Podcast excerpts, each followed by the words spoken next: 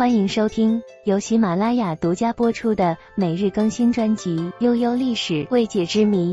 关注订阅不迷路，给您一份温暖的陪伴，满足您奇奇怪怪的好奇心。一个意大利人在明帝国的奇幻漂流。一五八二年，西班牙人桑切斯与意大利人马泰奥里奇分别辗转来到了澳门。作为耶稣会的传教士，他们希望将自己的上帝带入庞大无敌的明帝国。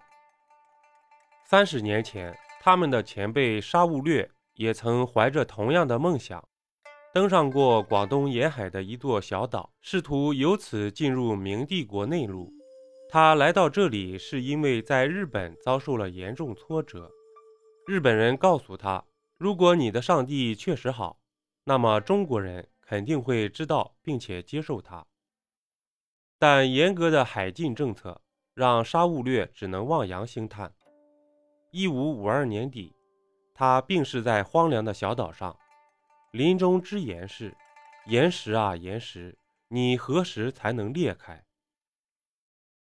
在桑切斯看来，要想让岩石裂开，只有一个好办法，就是借重武力。一五八六年。他返回欧洲时，怀揣着一份呈递给国王菲利普二世的备忘录，论征服中国。在备忘录里，桑切斯全力鼓吹对明帝国动武，希望国王立即做出决定，使中国人猝不及防。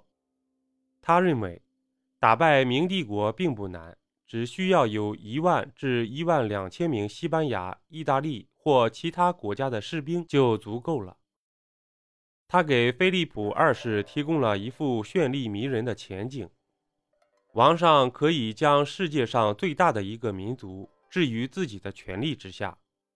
桑切斯成了马德里宫廷的上宾，但马泰奥里奇不能认同他的主张。二人划清了界限，分道扬镳。在给友人的信里，马泰奥里奇说：“我们来到中国是为缔造和平。”立德修身，而非为交战作乱而来。他相信以学术收揽人心，才是让岩石裂开的最善之法。古老帝国的岩石并非坚不可摧。马泰奥里奇来到澳门时，明帝国刚刚打开海禁。三棱镜之类廉价的玻璃器，在帝国官员眼里是稀奇的宝石。自鸣钟之类精巧的西洋奇器也很受他们的欢迎。一五八三年，通过变相贿赂，马泰奥里奇等人在广东肇庆申请到了一个定居点。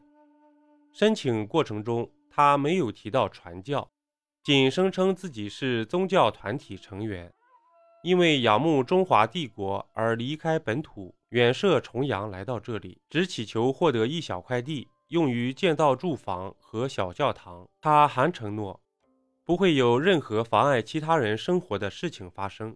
这种谨慎是必要的。马泰奥里奇在澳门做了许多功课，他们知道明帝国官府对传教之事相当敏感。过去发生的内乱和骚动中有不少是以传播新宗教为掩护的，而且明帝国的建立本身。也与民间宗教有着千丝万缕的关系，所以开国皇帝朱元璋在洪武七年颁布的大明律里规定：上至以弥勒佛、白莲社的名义聚会，下至演扮巫师请神上身，都受符水，为首者要处以绞刑，从犯也要各杖一百，留三千里。甚至连军民装扮神像、鸣锣击鼓、迎神赛会。也不被允许。为首者要杖打一百，村长、里长若知道百姓搞这类活动却不去举报，也要被鞭笞四十。马泰奥里奇不想被抓进监狱，同时他们还知道，中国人有一种文化上的自豪感，他们不能相信有那么一天要向外国人学习本国书上未曾记载的东西。为了规避这种排外的文化心态。马泰奥里奇接受了一位衙门主簿的建议，把头和脸剃得精光，穿上非常得体的袈裟，从传教士摇身变做了洋僧人。一五八四年，他们在肇庆出版了一本宗教书籍，序言的落款却是“万历甲申岁秋八月望夜三日天竺国僧书”。一五八五年，他们在肇庆建起了教堂，但马太·奥里奇的好朋友与政治靠山肇庆知府王盼，给教堂起的名字是鲜花寺。王盼还给教堂送来了一块匾额作为祝贺。上面的题字是“西来净土”。寺庙与教堂、传教士和佛教徒终究不是一回事。马太·奥里奇按自己的规矩，在平常日子里将大门关了起来，这让肇庆的百姓们疑惑不已。在他们的认知里，寺庙应该常年大敞山门，广受香火才对。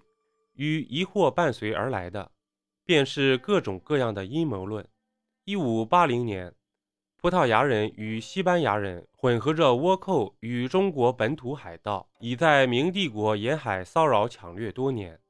官方将他们通称为弗朗基人，民间则流传着弗朗基人拐卖试吃小孩的谣言。本集播讲完毕，点个关注，订阅一下哦，下集我们不见不散。